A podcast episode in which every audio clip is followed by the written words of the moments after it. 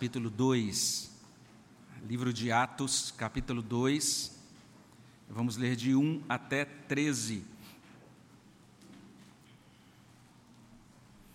Atos, capítulo 2, leitura do versículo 1 até 13. Você que está em casa também é convidado a abrir a sua Bíblia nesta passagem, Atos 2, de 1 a 13. Mantenha sua Bíblia aberta para acompanhar o momento da nossa meditação nesse trecho da palavra de Deus. Nós que estamos aqui temos o trecho é, projetado também aqui, pra, aqui na nossa frente. Eu quero convidar vocês para que leiamos juntos. Vamos ler juntos a palavra de Deus, livro de Atos, capítulo 2, de 1 até 13. Vamos ler juntos. Ao cumprir-se o dia de Pentecostes, estavam todos reunidos no mesmo lugar. De repente, veio do céu um som, como de um vento impetuoso e encheu toda a casa onde estavam assentados. E apareceram distribuídas entre eles línguas como de fogo, e pousou uma sobre cada um deles. Todos ficaram cheios do Espírito Santo e passaram a falar em outras línguas, segundo o Espírito lhes concedia que falassem. Ora, estavam habitando em Jerusalém judeus homens piedosos, vindos de todas as nações debaixo do céu. Quando, pois, se fez ouvir aquela voz, afluiu a multidão que se possuiu de perplexidade, porquanto cada um os ouvia falar na sua própria língua. Estavam, pois, atônitos e se admiravam, dizendo: Vede, não são porventura galileus todos esses que aí estão falando? E como os ouvimos falar, cada um em nossa própria língua materna, somos partos, medos, elamitas e os naturais da Mesopotâmia, Judéia, Capadócia, Ponto e Ásia, da Frígia, da Panfilha, do Egito e das regiões da Líbia, nas imediações de Cirene, e romanos que aqui residem, tanto judeus como prosélitos, cretenses e arábios como os ouvimos falar em nossas próprias línguas as grandezas de Deus? Todos atônitos e perplexos interpelavam uns aos outros: Que quer isto dizer? Outros, porém, zombando, diziam: Estão embriagados. Vamos orar ao nosso Deus. Senhor, obrigado pela tua bênção concedida de podermos nos reunir, invocar o teu nome, iniciar esse ato de adoração e agora, ó Deus, depois de cantar louvores e de já orar ao Senhor, nós, nesse instante, temos a tua palavra aberta e suplicamos que teu Espírito Santo nos conduza agora. Que o Senhor fale ao nosso coração, nos ajude a compreender essa palavra e que, ó Deus, esse entendimento, ó Deus, seja aplicado em nossa alma como bênção, como alimento, como cura, como motivação, como, ó Deus, poder do Senhor para salvação, santificação e consolação daqueles que ouvem. Esteja conosco, abençoa as crianças também no culto infantil. Abençoa as nossas vidas no nome de Jesus. Amém, Senhor Deus. A ideia geral dessa, dessa mensagem desta noite é que a continuação da obra de Jesus exige o Espírito Santo. Desde que iniciamos essas meditações no livro de Atos, e se essa é a primeira vez que você está ouvindo um desses sermões né, que estão sendo pregados sobre o livro de Atos, a gente sempre convida que você dê uma olhadinha no nosso site da igreja, visite a nossa página de sermões. Você vai é, encontrar então as primeiras mensagens, a exposição do capítulo primeiro. E a gente tem dito desde o iníciozinho que quando a gente começa a meditar nesse livro, a gente vai percebendo o quanto o livro de Atos tem relação com o livro de, de Lucas. E a gente explicou já desde o início que lá nos primórdios isso era apenas uma obra em dois volumes. Né? Temos um primeiro volume, o terceiro evangelho, agora esse segundo volume. Lá no primeiro volume, Lucas ele escreve e ele diz assim: Eu escrevi relatando todas as coisas que Jesus começou a fazer e a ensinar. É, dito, é disso que trata o evangelho de Lucas. Jesus começou a fazer e a ensinar determinadas coisas. É dessa maneira que, que Lucas começa o livro de Atos, dizendo: Foi isso que eu escrevi, escrevi Teófilo, lá no, na primeira obra, ou lá no primeiro volume, vamos dizer assim. E quando ele coloca essa expressão, esse verbo começar, né, conjugado como está, ele está chamando a nossa atenção para isso. A obra de Cristo foi começada, mas ela continua.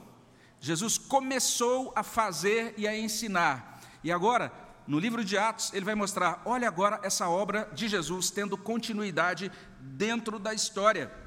Essa obra que Cristo começou, ela continuará até o seu retorno em glória, quando o Filho entregar o reino ao Pai e Deus se tornar tudo em todas as coisas, como nós lemos em 1 Coríntios capítulo 15, de 25 até 28.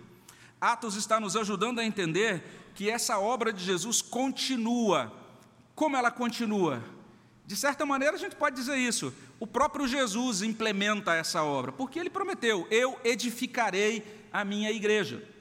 Se você der uma olhada no livro de Atos, você vai encontrar Jesus Cristo no livro de Atos. Ele está presente no primeiro capítulo, que traz esse relato dele junto dos discípulos após a ressurreição, antes de subir aos céus. Mas ele está presente também lá no capítulo 9, ele aparece a Saulo e diz: Saulo, Saulo, por que me persegues? Ele faz uma intervenção poderosa na vida de Saulo. Lá no capítulo 23, versículo 11, no momento em que Saulo está bastante abatido, o próprio Cristo chega até ele e o consola e diz: Olha, coragem, Saulo. O próprio Cristo está junto de Saulo, dando continuidade, assegurando que a obra dele está é, prosseguindo nesta terra. Mas observe bem o outro detalhe. Agora, o livro de Atos vai dizer o seguinte: a obra de Cristo nesta terra prossegue por meio da igreja. Então, veja só, Cristo está fazendo o quê? Confortando Saulo e dizendo: Saulo, vai lá e prega, vai lá e dá o testemunho. Então, Saulo agora era o agente, ou é o agente designado por Cristo nesse novo momento da história. Ele diz aos discípulos antes de subir aos céus: Vocês receberão poder ao descer sobre vós o Espírito Santo, e vocês serão o quê? Os meus agentes, as minhas testemunhas nessa terra. Então a gente vai começando a compreender, por esse livro de Atos, que a obra de Jesus Cristo continua nessa terra pelo próprio Cristo presente na vida da, da, igreja, presente na história, fazendo também as suas intervenções poderosas, mas ele faz a sua obra a partir agora dos seus agentes, daqueles que ele designa, dos seus enviados para serem suas testemunhas. E a gente vai começando a compreender também, nesse livro de Atos, que esses agentes, ou seja, a igreja do Senhor Jesus Cristo, nesta terra, dá continuidade à obra de Jesus Cristo, sob e também pelo poder do Espírito Santo. Sob a dependência do Espírito, no poder do Espírito, vocês receberão poder e daí serão as minhas testemunhas. Todo o livro de Atos, desde o início, ele está convergindo para esse momento. Jesus está reunido, ele fica 40 dias com os discípulos. Ele diz: Eis as instruções aqui detalhadas sobre o reino. E ele diz: Vocês agora vão para Jerusalém até que vocês sejam revestidos de poder do alto. Vocês vão receber poder lá. Hoje de manhã a gente meditou sobre isso. Depois de receber a ordem de Jesus, os discípulos voltaram para Jerusalém, começaram a orar e naquele momento, então, Deus proveu para eles uma liderança para substituir Judas. Deus cuidando daquela igreja que estava aguardando o cumprimento da promessa do Pai, a vinda do Espírito Santo, a dádiva do Espírito Santo que deveria ser dado. Ou seja, como é que Cristo continua a sua obra na história? Ele está vivo, continuando a sua obra na história. Ele está presente, fazendo intervenções diretas na história. Mas ele está também presente na história por meio do seu povo. E ele capacita o seu povo, ele reveste o seu povo, ele ajuda o seu povo com o seu espírito. O Espírito Santo agora é esse executivo da Trindade que vai levar adiante essa obra que foi iniciada, essa obra da redenção que precisa ser aplicada dentro da história. Essa obra que aconteceu dois mil anos atrás, mas um dia alcançou a minha vida, alcançou a sua vida. Deus trouxe isso para a gente, visitou a nossa vida, a nossa história, por meio do seu Espírito, que trouxe o Evangelho e trouxe tudo o que é concernente a Cristo para dentro do nosso coração, fez com que isso eh, tivesse lugar e sentido para nós e aplica e continua trabalhando na nossa vida dessa maneira. Então é muito interessante a gente olhar para esse livro de Atos a gente está percebendo que Jesus continua ativo, continua presente na história por meio da igreja. E nessa noite nós vamos aprender duas coisas muito simples: que o Espírito Santo foi derramado sobre uma igreja reunida A gente já falou um pouquinho sobre essa união da igreja hoje cedo, mas a gente vai olhar mais uma vez para esse detalhe aqui nos versos 1 a 4. E não apenas o Espírito foi derramado sobre essa igreja reunida, mas os versos 5 até 13 vão mostrar que esse derramamento do Espírito chamou a atenção das pessoas de Jerusalém.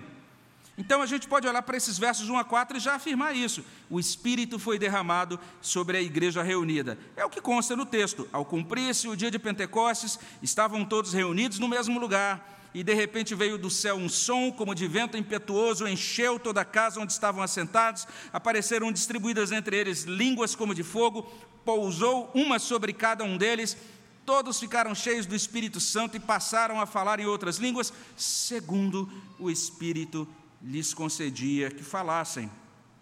Então, estavam todos reunidos no mesmo lugar. Quando isso aconteceu? No dia de Pentecostes um dia importante no calendário judaico, uma festa extremamente importante para os judeus.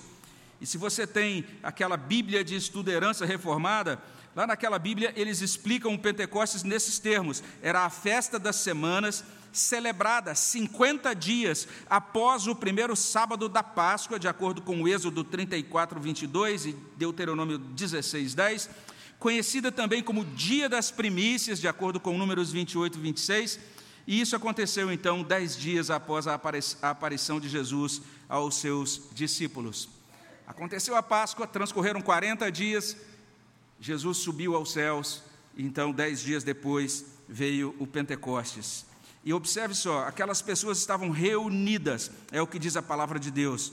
Ao cumprir-se o dia de Pentecostes, estavam todos reunidos no mesmo lugar. Provavelmente o mesmo cenáculo que é mencionado no capítulo 1, o mesmo cenáculo onde eles celebraram a Páscoa, a, a, a última refeição de Páscoa, provavelmente no mesmo lugar.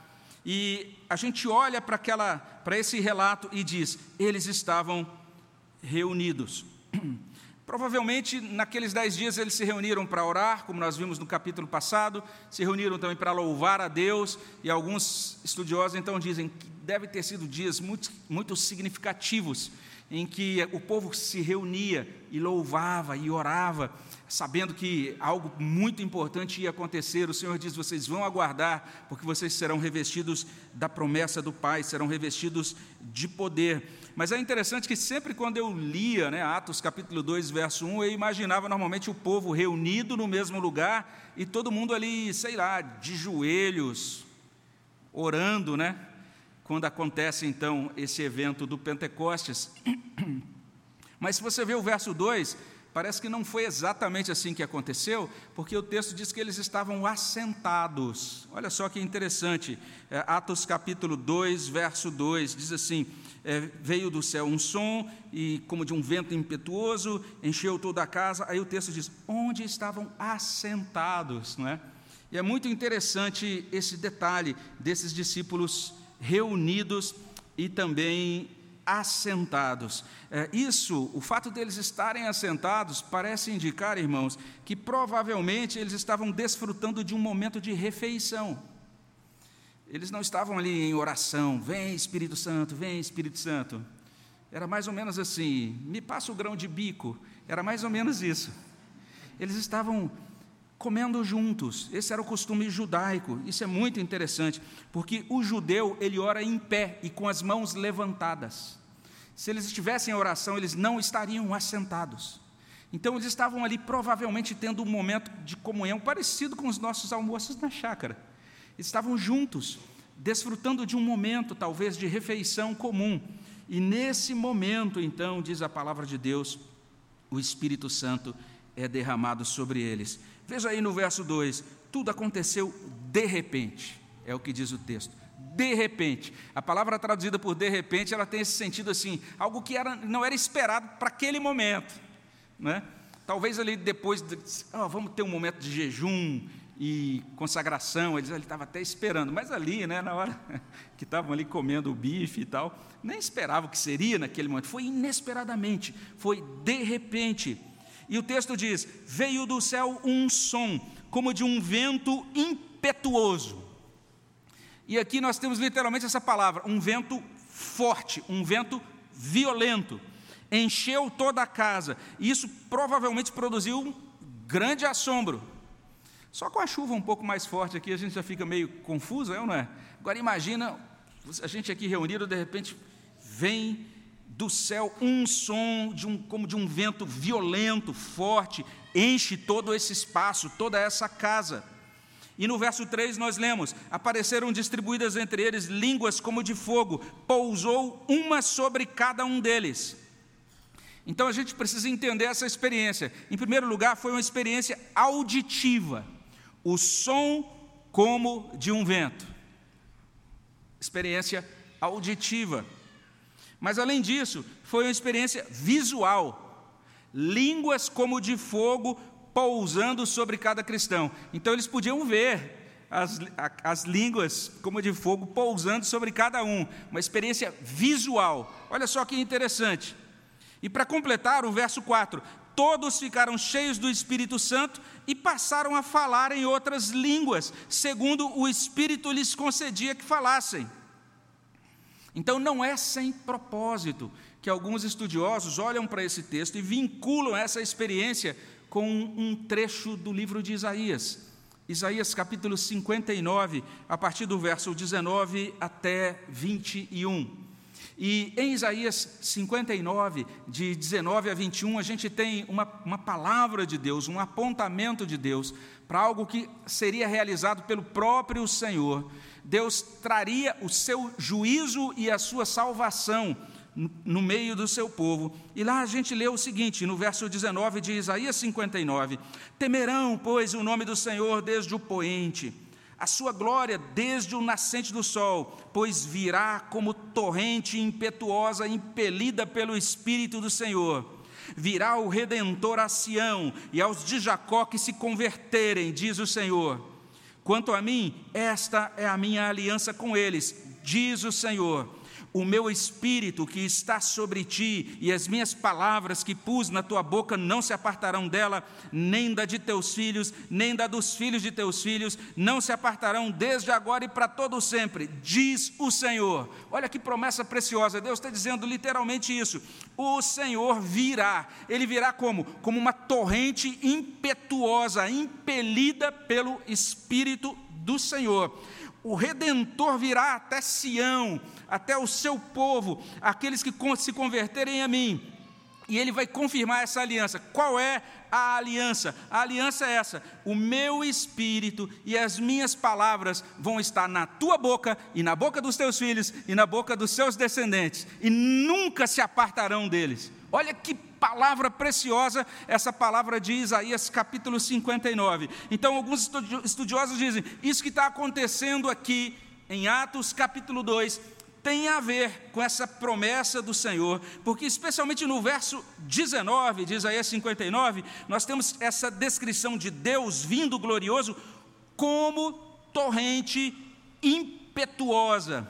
E a gente lê na NVI assim, como uma inundação impelida pelo Espírito Santo. E alguns dizem, não, parece que não tem muita relação, até porque lá em Isaías 59 fala de inundação, né? E aqui em Atos 2,3 está falando de línguas de fogo. Mas se a gente olha para esse livro de Atos, já desde o iníciozinho a gente vai constatar isso. A obra do Espírito Santo é descrita como um batismo. Atos 1,4. Ele batizará com o Espírito Santo e com fogo. A obra do Espírito Santo é descrita como um enchimento lá em Atos 2:4.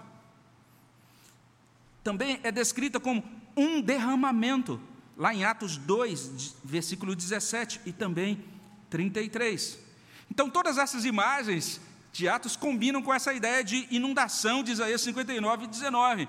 Então Deus está se revelando, a glória dele está se revelando no meio do seu povo. Observem bem também, olhando para a profecia de Isaías, que isso que, que será realizado, o que é prometido em Isaías, vai fazer com que o nome de Deus seja temido desde o poente, a sua glória desde o nascente do sol. Deus vai ser conhecido nas nações a partir desse grande evento.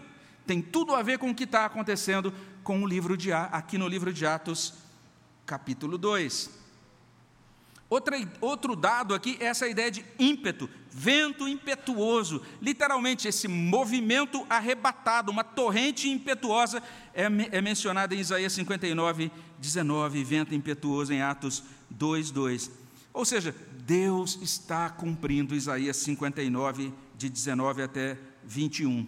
Chegou a hora do nome e da glória do Senhor serem destacados entre todas as nações. E é isso que está acontecendo aqui. Em Atos 2, nós temos representantes de praticamente todas as nações em Jerusalém.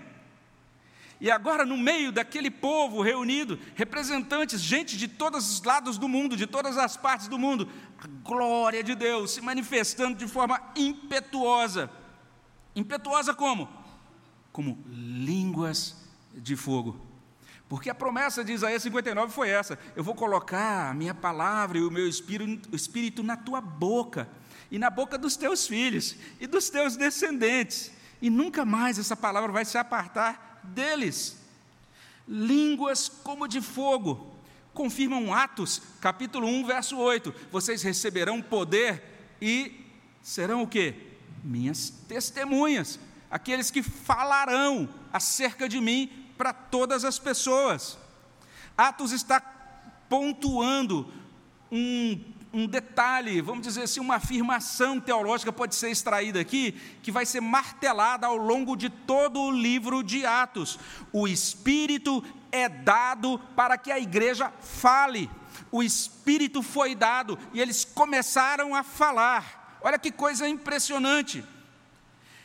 Essa distribuição das línguas uma sobre cada um deles, aí no verso 3, está informando também a mesma verdade, está informando que todo cristão, a partir de agora, vai receber de Deus essa capacidade de falar de maneira agradável a Jesus, porque eles estavam falando louvores, proferindo louvores ao Senhor. Também, a partir de agora, todo cristão vai poder falar como testemunha de Jesus Cristo.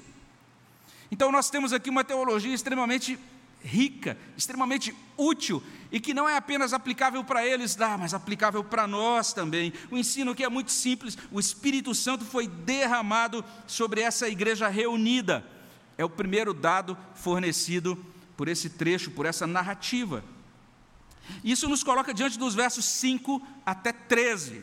E quando a gente olha para os versos 5 até 13, a gente pode ver, em segundo lugar, que esse derramamento do Espírito chamou a atenção das pessoas em Jerusalém. De 5 a 13, estavam habitando em Jerusalém judeus, homens piedosos, vindos de todas as nações debaixo do céu. E quando se fez ouvir aquela voz, afluiu a multidão, que se possuiu de perplexidade, porquanto cada um os ouvia falar na sua própria língua. Estavam, pois, atônitos e se admiravam, dizendo: Vede, não são porventura galileus todos esses que aí estão falando? Como os ouvimos falar, cada um em nossa própria língua materna? Somos partos, medos, elamitas, os naturais da Mesopotâmia, Judéia, Capadócia, Ponto e Ásia, da Frígia, da Panfilha, do Egito, das regiões da Líbia, nas imediações de Cirene, e romanos que aqui residem, tanto judeus como prosélitos, cretenses e arábios como os ouvimos falar em nossas próprias línguas as grandezas de Deus, e todos atônitos e perplexos interpelavam uns aos outros: que quer dizer isso? E outros, porém, zombando, diziam: estão embriagados.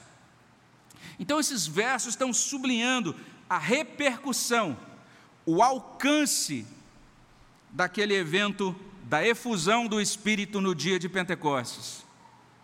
A cidade estava repleta de judeus piedosos, estava repleta também de estrangeiros seguidores do judaísmo, provindos do mundo inteiro, é o que diz aí o verso 5. Estavam habitando em Jerusalém judeus, homens piedosos, vindos de todas as nações debaixo do céu. Para a gente ter uma ideia em termos estatísticos, a população de Jerusalém naquele período da história, naquele século I, era de cerca de 25 mil pessoas. Essa era a população da cidade. A gente pode achar pequeno, né, considerando hoje os, os tamanhos das cidades. Mas no período de Pentecostes subia para 100 mil pessoas. Então aumentava drasticamente a população da cidade naquela época. E se a gente olha para os versos 9 a 11, eles nos ajudam a ter uma ideia da extensão geográfica desse impacto do Pentecostes. Eu encaminhei uma figura para cá, não sei se seria possível mostrá-la, um mapa, vamos ver se a gente tem possibilidade. Ah, não está muito clara assim, a resolução, mas a gente tem, pode ter uma noção aqui. Então, esse evento de Pentecostes acontecendo em Jerusalém, e veja aí, é simplesmente uma lista dessas cidades que constam aí no texto de Atos 2, especialmente verso 9 em diante, né? Partos, Medos, Elamitas, naturais de Mesopotâmia, Judéia, Capadócia e etc. Então perceba bem, representantes de todas as nações. Aquilo que aconteceu em Pentecostes impactou todas ou pessoas provindas de todas essas regiões. Alguns chegam ao ponto de dizer isso, que aqui nós temos o início da igreja de Roma, por exemplo. É uma hipótese sobre o nascimento da igreja de Roma. Ninguém sabe ao certo quem fundou a igreja de Roma. Paulo escreve a sua, a sua mais famosa carta, né? a carta aos Romanos, é, que tem um grande impacto na cristandade, mas Paulo não fundou a igreja de Roma. E existem várias hipóteses, mas muitos dizem o seguinte: provavelmente foram pessoas que estavam em Jerusalém nesse dia de Pentecostes experimentaram esse evento que aconteceu nesse dia e depois voltaram para Roma e ali estabeleceram uma comunidade cristã, uma igreja cristã em Roma. Então, isso que está acontecendo aí está impactando, está chegando a todas as nações, ou seja, percebamos a repercussão, a abrangência desse evento do dia de Pentecostes. E quando a gente olha para esse mapa, a gente percebe isso. O que, que a gente vai ver aí? O Evangelho saindo de Jerusalém e chegando até onde? Até os confins da terra. Atos capítulo 1, versículo 8. Vocês serão minhas testemunhas em Jerusalém, depois Judéia, Samaria e até os confins da terra.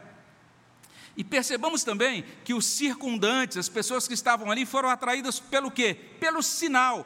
Que sinal foi esse? Eles ouviam os cristãos falando sobre as grandezas de Deus nos seus próprios idiomas maternos. Veja só, a gente precisa prestar bastante atenção no texto de Atos. Em nenhum momento, Atos capítulo 2, está dizendo que aqueles cristãos receberam um dom de variedade de línguas que os capacitou a falar, por exemplo, a língua de anjos, ou falar uma língua de êxtase que não tem nenhuma relação com idiomas humanos. Pelo contrário, aquelas pessoas começaram a glorificar a Deus nos idiomas daqueles circundantes, daqueles que visitavam Jerusalém e que eram provenientes de diferentes nações. Existia um propósito muito específico de Deus de falar, de chamar a atenção daquelas pessoas que estavam na cidade, versos 6 em diante. Cada um os ouvia falar na sua própria língua, está lá no verso 6. No verso 7, atônitos se admiravam, dizendo: Vede, não são porventura galileus todos esses que aí estão falando? Como os ouvimos falar, cada um em nossa própria língua materna? Como é que nós os ouvimos falar em nossas próprias línguas as grandezas de Deus? É o que diz o finalzinho do verso 11. O Espírito Santo, dado aos cristãos naquela ocasião, capacitou aqueles cristãos a enunciar louvores em uma variedade de idiomas humanos que aqueles cristãos não tinham estudado. Eles foram capacitados pelo Espírito Santo naquela ocasião. E esse sinal é carregado de significados. Primeiro, se a gente olha para Isaías 59 de novo, vale depois a pena você estudar esse capítulo comparando com Atos 2 você vai ver que naquele capítulo, lembra que a gente mencionou, de 19 a 21, a profecia dizendo: Deus vai vir impetuosamente, Ele vai vir por meio do seu Espírito, e Ele vai conceder essa bênção é, do Espírito Santo na boca dos filhos de Deus. Mas observe também que, se você olha o capítulo 59 desde o início, o capítulo 59 começa com uma nota de juízo divino. E se você olha para Isaías 59, 1 a 18, Deus, antes de prometer essa vinda do, do Espírito, ele diz que ele vai encaminhar o seu juízo sobre todos aqueles que não acreditam em Deus. Há um sentido em que toda vez que esse dom de variedade de línguas é concedido na Escritura, existe algo relacionado a juízo de Deus. Basta você comparar 1 Coríntios capítulo 14, verso 22, que diz assim: As línguas constituem um sinal não para os crentes, mas para os incrédulos. Um sinal de juízo. Essa é a ideia. Mas veja só, em segundo lugar, a gente pode dizer isso, que esse derramamento do Espírito indica a reversão da maldição do episódio de Babel.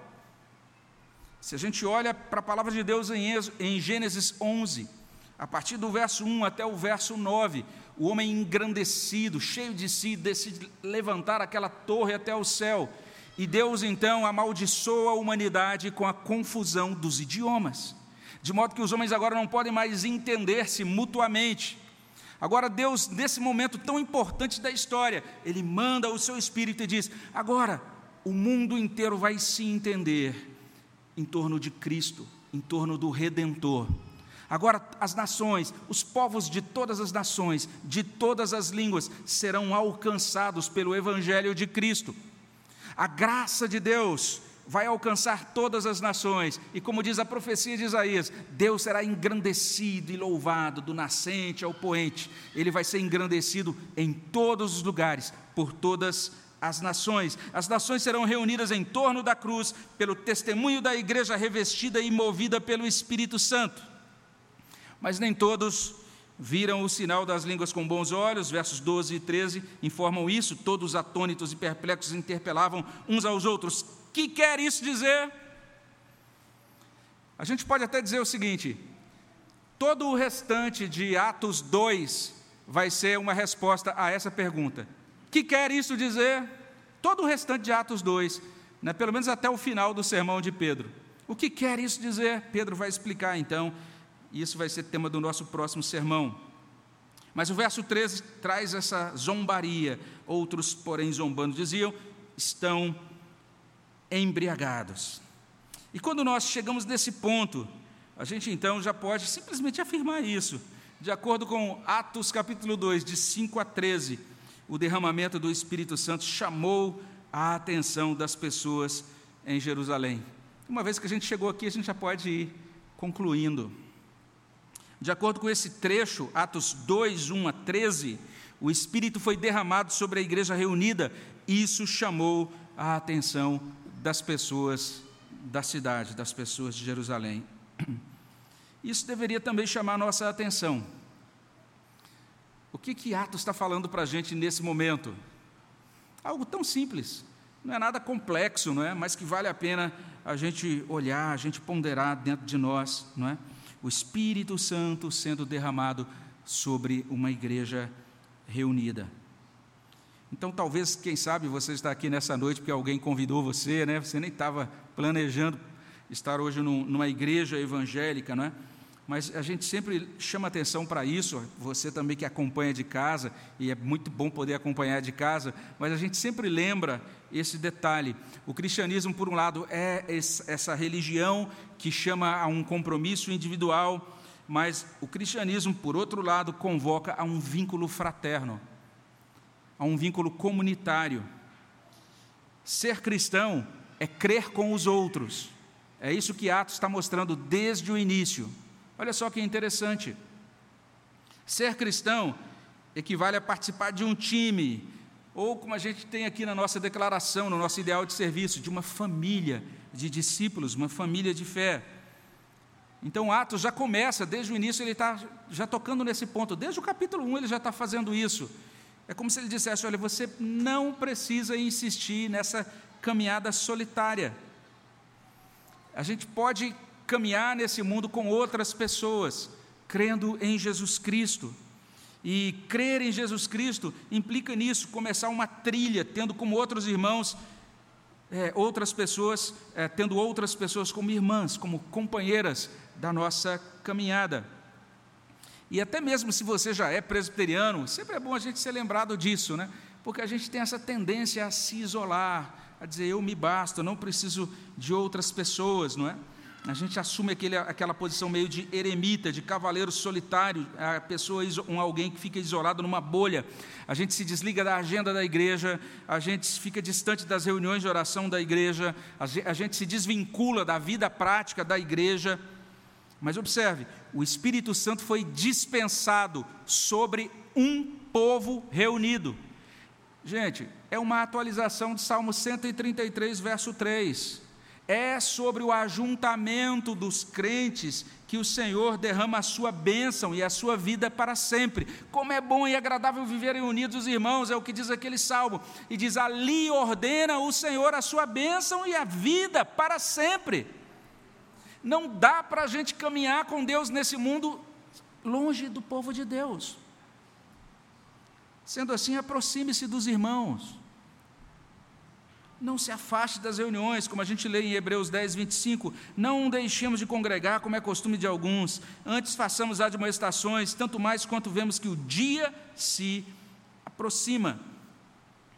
Mas uma outra coisa que a gente pode dizer também, com base nesse texto, é que o derramamento do Espírito Santo chamou a atenção das pessoas em Jerusalém. E é lógico, a gente pode dizer, é lógico que chamou, pastor. Olha bem, foi algo impressionante, inusitado. E foi mesmo.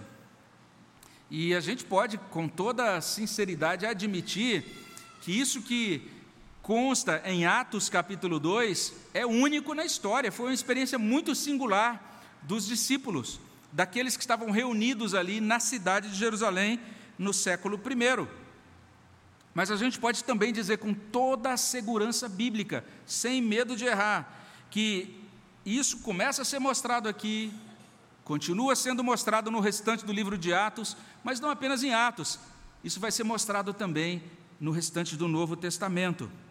A influência do Espírito Santo na vida humana, na vida da igreja cristã, é percebível.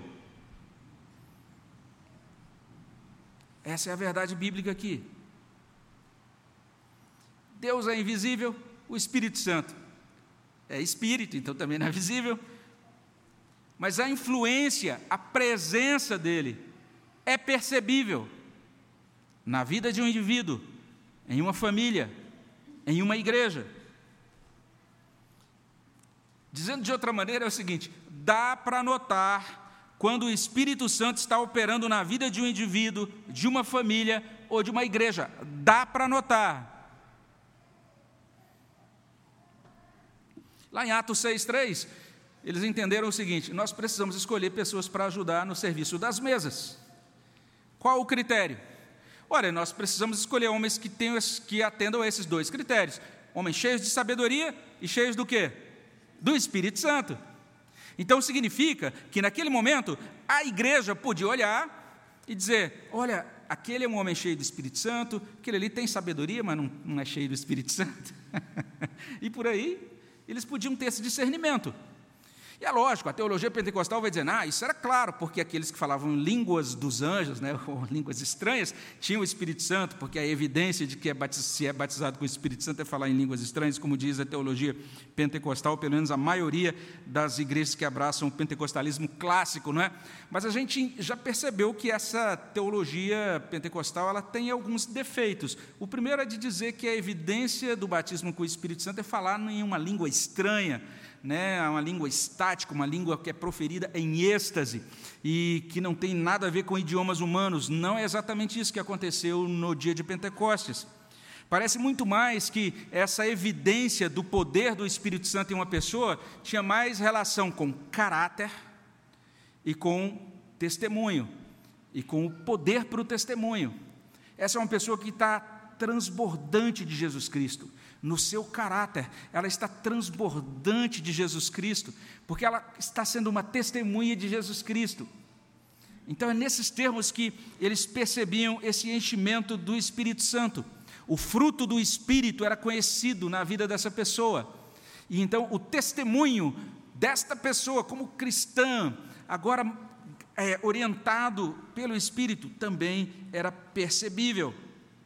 Eles podiam dizer então em Atos 6: vamos escolher essas pessoas cheias do Espírito Santo.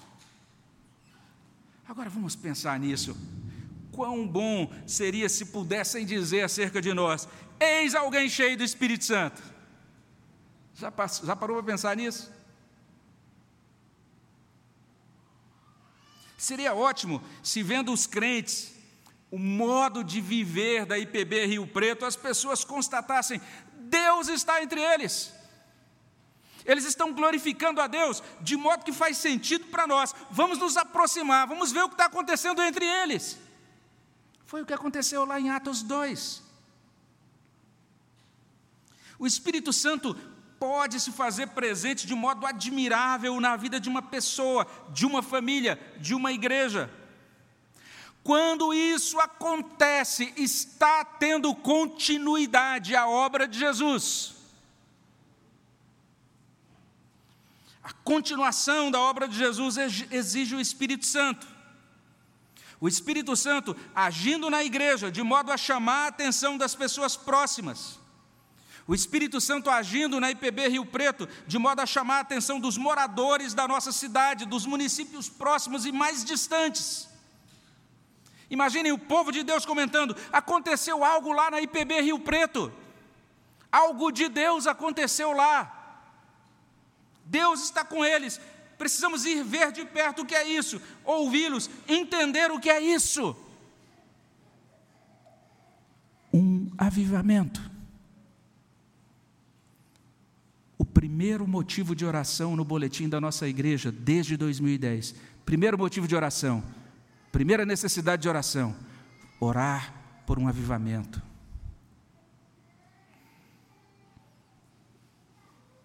Não é abstração, não é um conto de carochinha, é a pessoa, a terceira pessoa da Trindade bendita, vindo até nós e nos fazendo glorificar a Deus de maneira diferenciada, caminhar com Deus de maneira diferenciada. Os crentes cheios do Espírito Santo, intrépidos para falar sobre as grandezas de Deus, gente se aproximando, gente se ajuntando, querendo saber o que é isso. Que Deus abençoe nossas vidas e nossas famílias, assim como nossa igreja, com um avivamento verdadeiro. Vamos orar ao nosso Deus. Senhor, nós te agradecemos pelo início da igreja. Agradecemos pelo modo gracioso como o Senhor visitou aquela igreja, Senhor. Ó oh Deus, nós não passamos de pecadores salvos pela graça e queremos suplicar que Teu Espírito Santo, ó Deus, enche as nossas vidas. E que nós nunca nos esqueçamos disso, que a continuação da Tua obra exige, ó Deus, o Teu Espírito. Perdoa-nos, ó Espírito Santo, porque tantas vezes nós caminhamos como se não precisássemos do Senhor. Nós queremos realizar o serviço sem a dependência devida do Senhor. E nós queremos, inclusive, prestar culto e orar e caminhar nesse mundo e aperfeiçoar a nossa própria moralidade, ó Deus, fazermos isso andando no Senhor. Perdoa-nos, ó Espírito, perdoa-nos se entristecemos ao Senhor com o nosso temperamento, como diz a tua palavra em Efésios 4. Perdoa se não temos dado ouvido à tua palavra, não temos valorizado as tuas profecias e com isso temos apagado o Senhor, como diz 1 Tessalonicenses capítulo 5.